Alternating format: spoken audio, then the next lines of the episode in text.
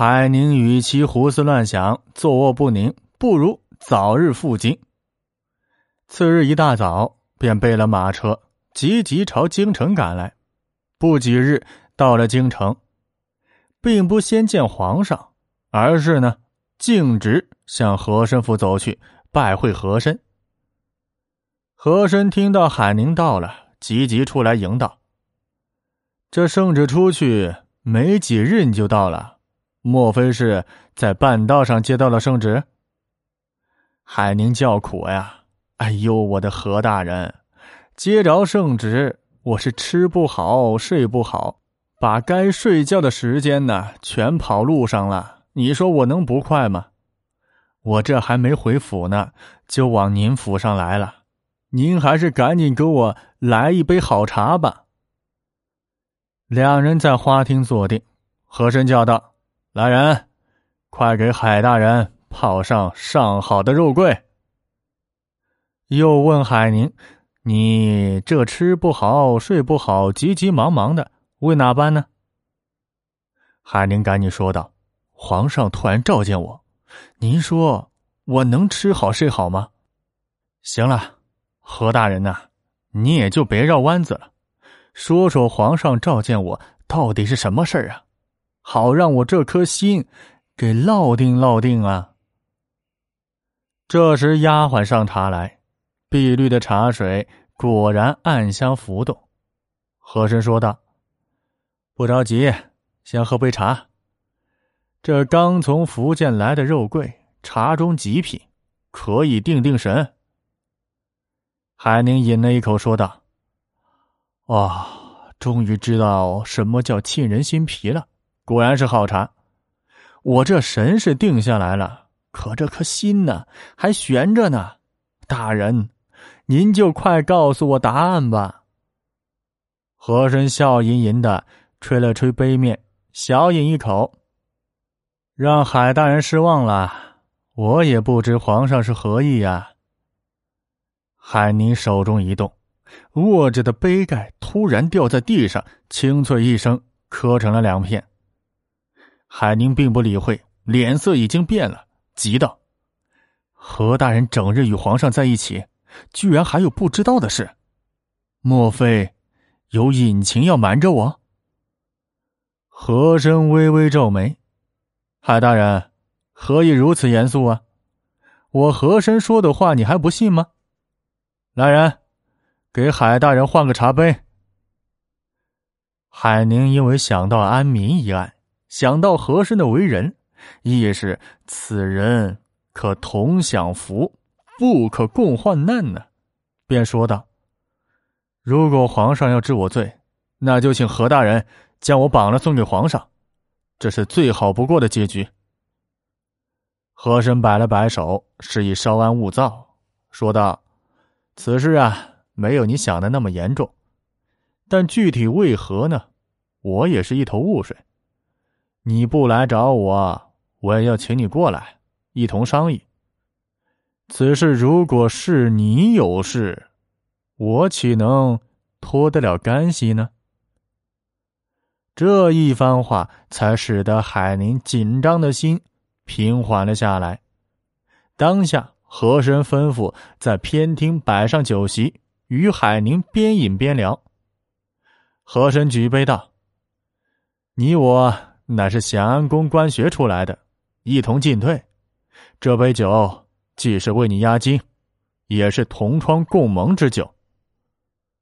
当下，和珅把那日皇上与之聊天的情形说了，并分析道：“皇上是先问我对江南各省督府的看法，然后再命我将你召回京城。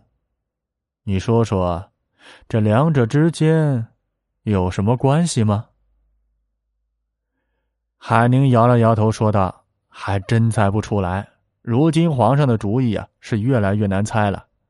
想来何大人应该比我清楚啊。”何人说道：“我也只能猜个一半。皇上此行下江南后，对各省督府似乎有了新的想法，召见你呢。”十有八九是关于李世尧的事，但是祸是福，我也不敢下结论。往坏里说吧，但我想你只是上了奏折，即便他了解到的情况与奏折有出入，你也不至于有风险。这历来上奏的大臣，均有与事实出入的，都不曾受到治罪，所以呀，你还是放宽心。到时候兵来将挡，水来土掩，一旦有问题，还有我呢。海宁稍稍宽心说道：“有没有一种可能，李世尧已经密会皇上了？”和珅说道：“这个你大可放心，下江南皇上绝无与李世尧见面。况且各省到军机处的文书我都查阅过，李世尧绝对没有与皇上交流过。相反呢，我倒是觉得。”这是我们抓住李世尧把柄的一个大好机会。此话怎讲？和珅心中一片激动，说道：“无从讲起，只是多年陪伴皇上得到的一种感觉。若是我们得到机会，定当不放过。这提到对付李世尧。”和珅激动的脸都红了。大人觉得斗李世尧有胜算吗？不怕，只要有耐心，就会有胜算。高手比武，你甭想一拳就把人干倒，比的就是耐心。有耐心就有机会，有机会就能赢。那依大人来看，李世尧最大的弱点是什么？依我看嘛，李世尧恃宠而骄，骄是他的最大弱点。以古训而言，骄无不败。李世尧对我极为轻视，抓住各种机会想让我下台。他有把柄，我誓要与之一战。你既然已经卷入战局之中，就不必再有迟疑。我们联手，他必定要吃苦头的。况且，他这种在边疆坐地为王、贪赃枉法之徒，不让皇上知道他的真面目，我也是对不起皇浩荡啊！明日尽管放胆去见皇上，一切自有我在运筹帷幄。”和珅斩钉截铁的说道。此话激起了海宁的豪情。既然大人这般决绝，我必当相随。与大人同富贵，共荣辱。次日一早上朝，和珅先到养心殿面见皇上，说道：“奉天府伊海宁已经进京，在殿外等候。”乾隆说道：“宣他进来。”海宁进来，跪地问安。这饶是昨日和珅那里吃了定心丸。见了皇上威严之状，还是忍不住手上发抖啊！乾隆缓缓说道：“朕下江南之前，你上奏的李世尧一案，朕一直放在心上。如今朕只想问问你，你揭发李世尧有何初心？”海宁一听，这话倒是像个陷阱。这难道李世尧反告自己有私仇？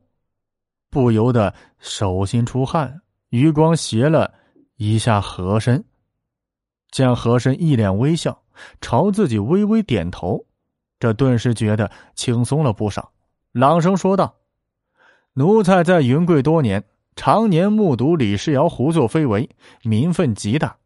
若不揭发与皇上，上对不起皇恩，下。”对不住黎民，奴才与李世尧绝无私仇杂念，望皇上明鉴。乾隆点头说道：“那朕再问你，如若你上奏属实，李世尧在边地根深叶茂，派什么样的人去查案比较妥当呢？”海宁听到这儿，舒了一口气。